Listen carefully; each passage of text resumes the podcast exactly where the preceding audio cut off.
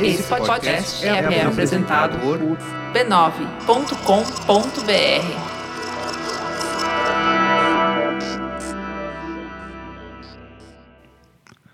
Quando alguém me pergunta por que eu faço o podcast hoje em dia, em pleno 2019, eu costumo contar do que aconteceu em um dia de setembro de 2005.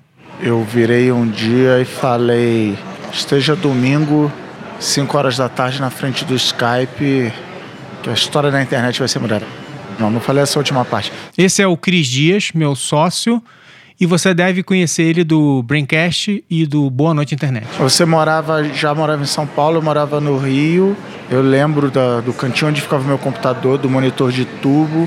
E eu tinha acabado de, de descobrir o que era podcast procurando uns, caras que eu conhecia na televisão da época que eu morei nos Estados Unidos. Eu descobri que eles estavam fazendo um podcast que chamava This Week in Tech. Eu falei, caraca, animal esse negócio de podcast, vou fazer um igual. A gente já se conhecia havia muitos anos.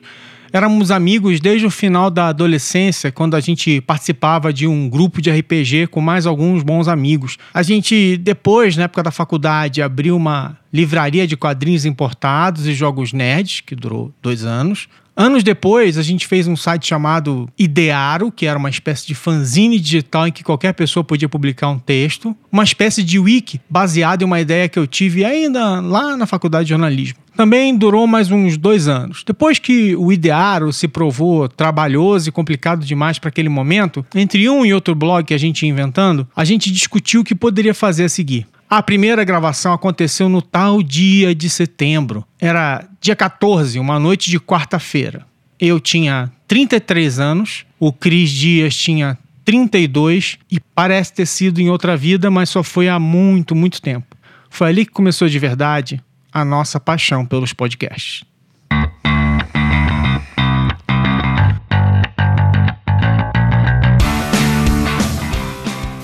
Olá, eu sou Alexandre Maron e esse é o Zing, um podcast com conversas profundas sobre assuntos aparentemente banais.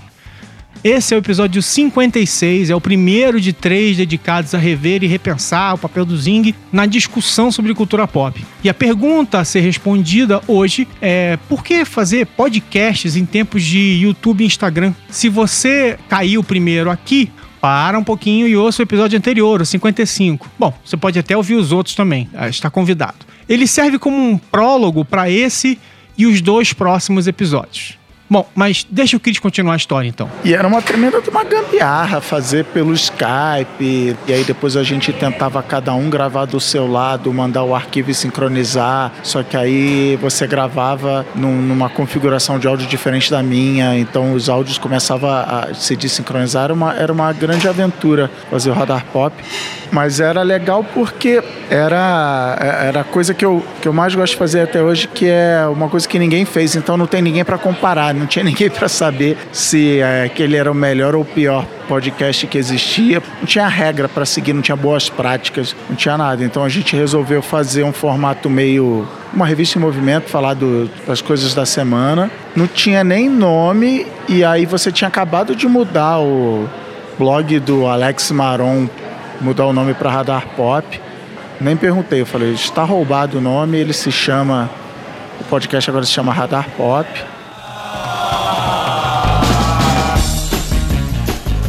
Olá, esse é o Radar Pop, sua dose semanal de cultura e entretenimento. Eu sou o Cristiano Dias. Eu sou Alexandre Maron. E esse é o primeiro episódio do Radar Pop com todos os erros e, e soluços e aprendizados que o primeiro episódio vai ter. Gaguejando. Foram 51 episódios com o último publicado em fevereiro de 2011. Nesse meio tempo, a gente fez vídeos do Radar Pop. O Cris trabalhou numa produtora pioneira de vídeo para internet, a Colmeia, e ajudou a convencer, por exemplo, a galera do Omelete a fazer seus primeiros vídeos. Olha o tamanho do Omelete hoje em dia. O próprio Braincast tem episódios em vídeo, diversos foram inclusive gravados na sala da minha antiga casa. Ou seja, a gente sempre flertou com um pouco de tudo. Pelo menos colocava o pé na água para sentir a temperatura. Vídeo, texto, áudio. Nenhum produto de conteúdo de mídia precisa ser uma coisa só. Essa noção é de um tempo em que as empresas eram monomídia, né? Tinha a emissora de rádio, que fazia rádios, a TV, que fazia canais de televisão, o jornal, que fazia jornais de papel, a editora de livros ou revistas que faziam. Ah, vá, você é ouvinte do Zing, é bem esperto, já entendeu, né? Em cada um desses casos, quando alguém ia contar uma história, já sabia o caminho para construir aquilo. Se fosse no papel, ia pesquisar, entrevistar pessoas, escrever uma reportagem, levar um fotógrafo para ajudar a compor a história com imagens, tudo isso orquestrado por um editor de arte. Se fosse para TV, ia precisar de um operador de câmera, um editor de vídeo, um operador de som. Seria necessário capturar certas imagens, áudios e construir uma narrativa que ia durar alguns segundos em um telejornal, por exemplo. Todo mundo tinha suas fórmulas construídas após décadas de trabalho. E parte da confusão trazida pelos meios digitais tinha a ver com o fato de que, subitamente, essas empresas que só faziam aquilo que sabiam fazer melhor passaram a ter por exemplo, um site e precisar colocar alguma coisa naqueles espaços lá. E colocar o quê? Em um mundo onde tudo é possível, você precisa tomar decisões que são estratégicas e criativas. Precisa imaginar que as pessoas leem, veem vídeos e ouvem notícias em todos os cantos, no papel ou no rádio do carro, mas principalmente no smartphone. Eu falei como se conta uma história no impresso e no vídeo agora há pouco. Mas e se fosse só em áudio? Como você faria?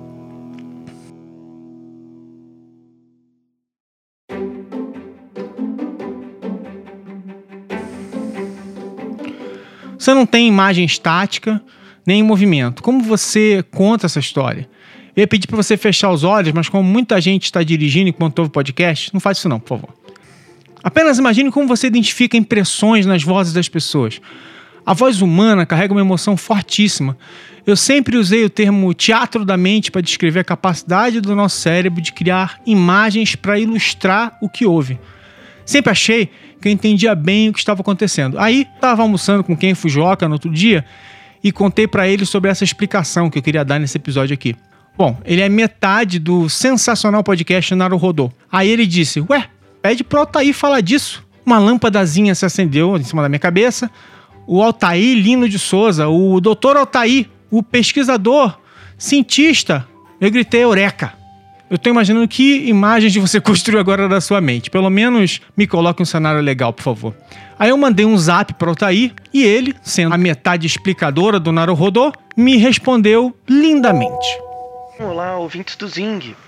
Gostaria de conversar um pouco com vocês sobre como a mente humana cria imagens com base em estímulos, mas sobretudo os estímulos auditivos. Para começar a conversa, é importante notar que diferentes modalidades de estímulo geram diferentes reações ou imagens mentais, com propriedades diferentes. Quando você está vendo uma obra de arte ou está vendo um filme, algo do tipo, os estímulos visuais, eles entram em contato com os receptores da sua retina, né, da parte do fundo do olho, e esses estímulos são convertidos em sinais elétricos, pulsos. A gente nunca enxerga as coisas como elas são. A gente enxerga, na verdade, as imagens que são reconstruídas no cérebro, especialmente no córtex occipital, né, que fica na nuca. Então, na verdade, a gente não enxerga nada, a gente reconstrói tudo. Né? Isso vale para as cores. As cores não são sentidas, elas são construídas. Então, toda a imagem visual que usa a visão tem essa propriedade de ser um estímulo mediado pelo próprio cérebro. É um epifenômeno do cérebro. Ok, legal. Então a ideia é que as imagens são uma interpretação de ondas luminosas que são capturadas pelos nossos olhos e que são a partir dali interpretadas pelo cérebro. Já os estímulos auditivos, o som ele é o deslocamento do ar com uma certa frequência. Não existe som no espaço porque não tem ar, tem vácuo, logo os sons não se propagam. Para que o som se propague, você tem que ter uma certa densidade das partículas, então você tem que ter partículas no espaço, tem que ter uma atmosfera, né? Por exemplo, na Terra você ouve sons.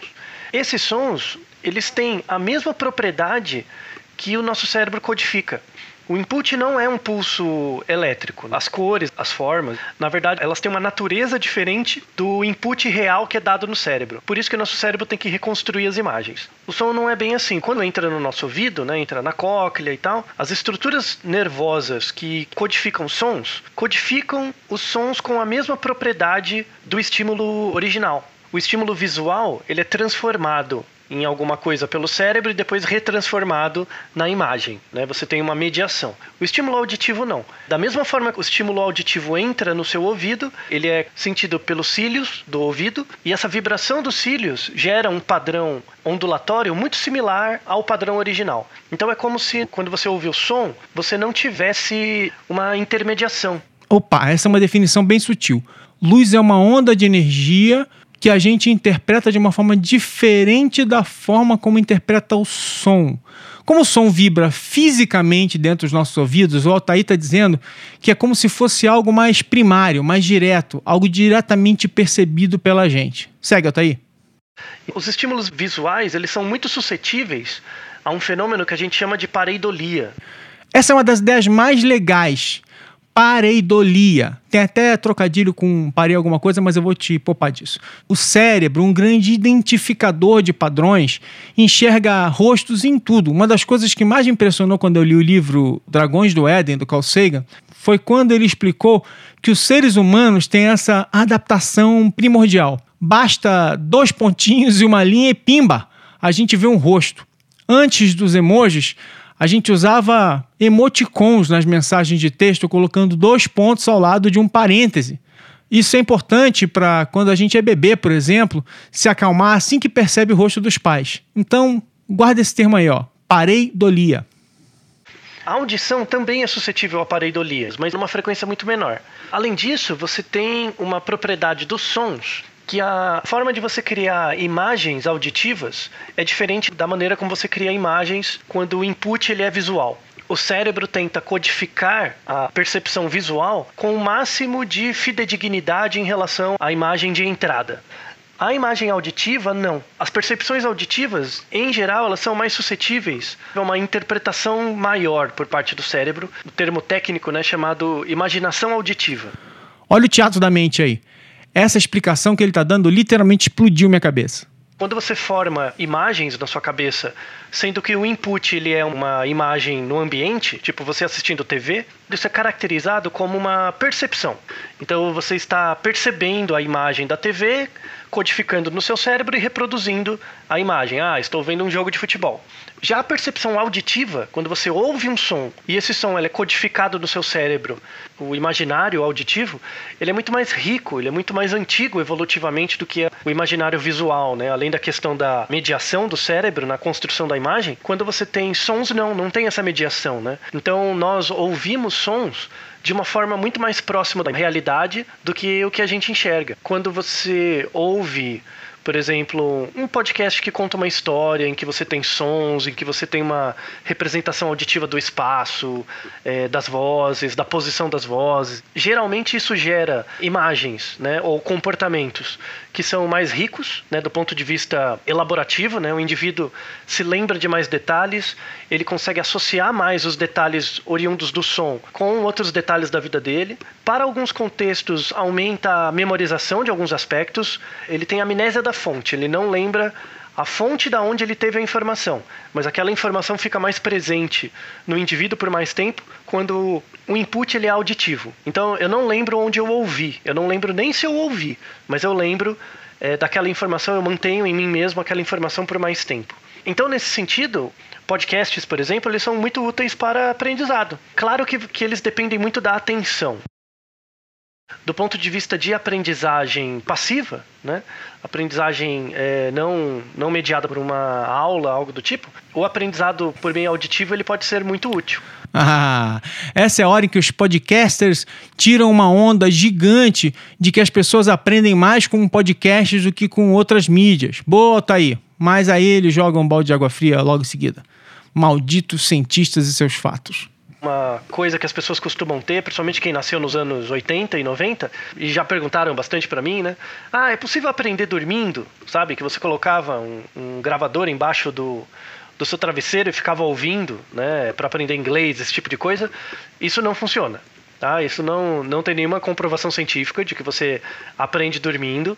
Mas se, por exemplo, você está estudando inglês e você começa a ouvir músicas em inglês ou é, passivamente, né? Começa a ouvir músicas, principalmente quando a dicção do cantor é boa, Isso tende a aumentar a sua familiaridade com os sons da língua e facilita principalmente a sua pronúncia de palavras. Então, Espero que tenha ajudado né, explanação básica sobre a ideia do teatro da mente, né, que é o nome leigo, nome técnico é a imaginação auditiva. Espero que vocês tenham aproveitado.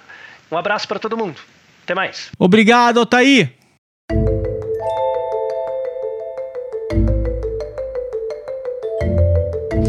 Em 2004, cerca de um ano antes da gente começar o Radar Pop, um cara chamado Adam Curry, que tinha sido VJ da MTV nos anos 90, queria distribuir arquivos de áudio de uma forma facilitada. Vamos lembrar o que estava acontecendo nessa época? O mundo ainda não tinha digerido a derrocada do modelo tradicional do mercado musical com o compartilhamento do MP3 que tinha acabado com as vendas de CDs. O iPod está arrebentando de vendas, crescendo e impulsionando o renascimento da Apple. O iTunes se apresenta como uma oportunidade para as gravadoras venderem música por um preço básico de um dólar. Estavam desmontando o modelo de vender álbuns e comercializando músicas uma a uma, educando uma geração para a ideia do consumo por demanda. O Adam Curry queria criar programas no formato rádio falado, ou talk radio em gringolês, e entregá-los nos computadores dos usuários para que eles os carregassem nos seus iPods. E daí vem o nome Podcast. Podcast. Uh -uh. E para isso, ele trabalhou com Dave Weiner, que era um cara que tinha participado ativamente da corrida de desenvolvimento do RSS, que é uma sigla para Real Simple Syndication, então distribuição muito simples. Eu vou explicar rapidinho que diabos é isso, ok? Na época em que os blogs e sites estavam se proliferando, o RSS era uma forma de as pessoas organizarem suas leituras na rede. Elas iam assinando os blogs e sites que gostavam e os textos apareciam no navegador. Então a ideia do Curry e do Weiner era fazer com os arquivos de áudio o mesmo que já estavam fazendo com o texto. Entregá-los automaticamente a quem quisesse ouvi-los, ou tão automaticamente quanto a tecnologia daquela época deixasse. Os dois criaram seus próprios podcasts para promover sua iniciativa, o Daily Source Code, do Curry, e o Morning Coffee Notes, do Weiner. Em torno deles surgiu uma comunidade apaixonada. Isso foi em 2004, gente. Naquela época, a saída mais simples para qualquer um era simplesmente criar um blog com texto e sair publicando. Fazer vídeo era coisa de louco, porque não havia YouTube, que só seria criado em 2005. E ainda ia comer muito feijão com arroz para se tornar realmente influente. Então pensa que o Curry e o Weiner queriam fazer seus programas em áudio. Ou seja, as pessoas fazem as coisas por um monte de razões malucas e depois inventam justificativas lógicas. Mas a verdade é que, no fim, quando podem, claro, elas simplesmente fazem o que gostam de fazer. Por isso que, depois de tudo, em 2019, eu quero contar histórias com áudio.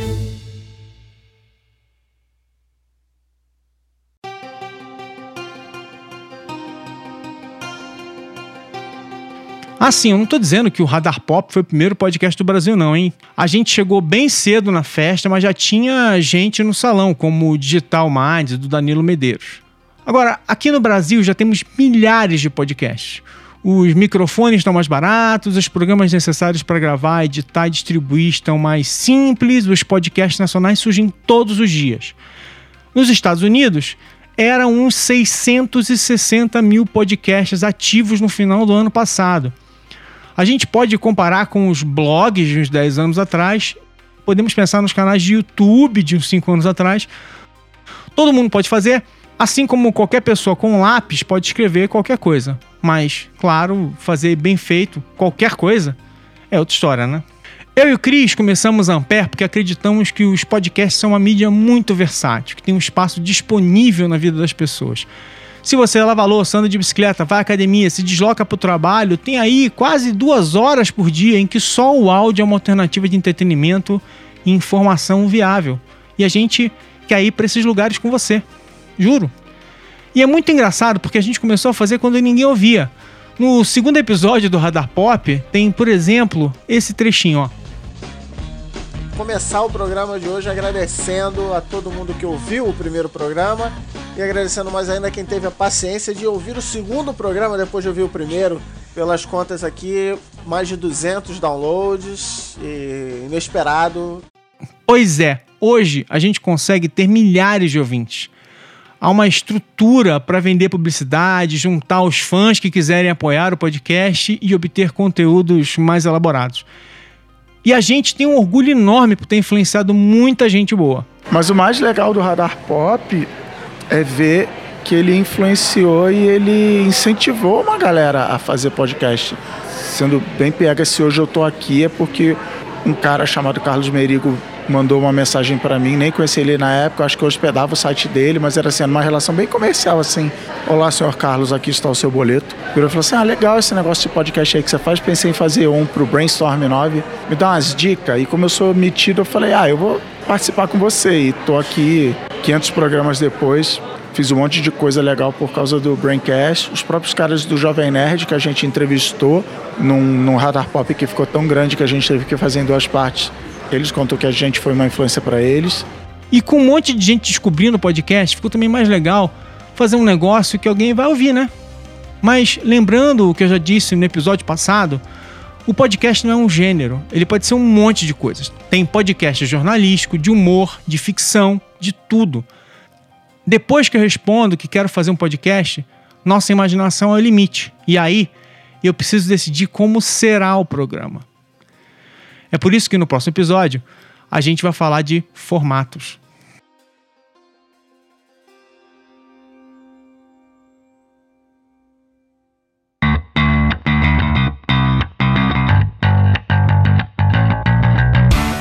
O Zing é uma produção da Ampere gravada nos estúdios do Inova Bra Habitat. Roteiro, produção, edição e apresentação, Alexandre Maron. O Zing orgulhosamente faz parte da família B9 de podcasts, junto com Braincast, Mamilos, Mopoca, Poco Pixel, Naro Rodô e outros. Para conhecer os podcasts da família, dê uma olhada no site do B9 em www.b9.com.br. E mostre seu carinho pelo Zing assinando o programa onde quer que você ouça seus podcasts. Se você gostou do que ouviu, não deixe de ir lá no iTunes e deixar cinco estrelas e uma resenha bem carinhosa dizendo que o Zing é coisa linda. Além de assinar, para acompanhar o que acontece no Zing e ajudar a construir o futuro do programa, siga a gente no Facebook, no Twitter e também no Instagram. É só buscar que você acha a gente bem fácil.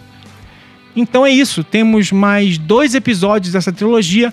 Fique com a gente e indique para os amigos. Queremos mais gente legal como você ouvindo Zing.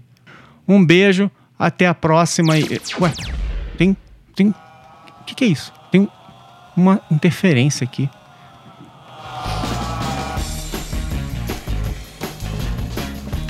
Hoje é dia 14 de setembro e esse é o Radar Pop, teste de volume 99.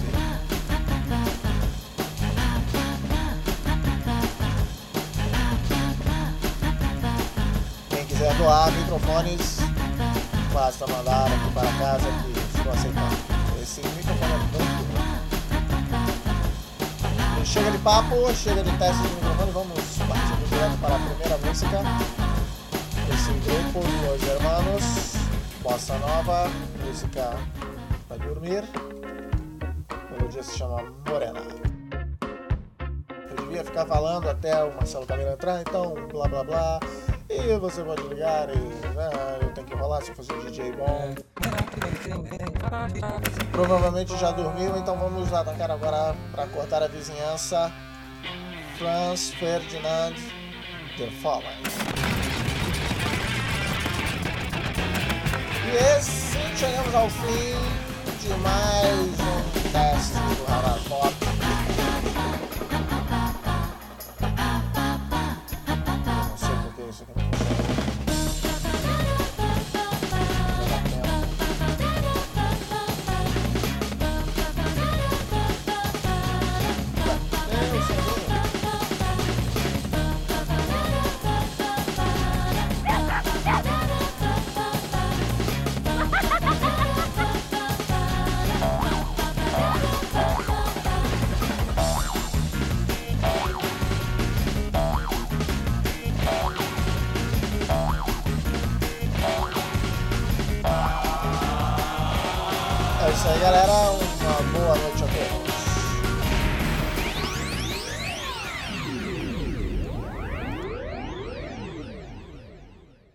Um beijo e até a próxima.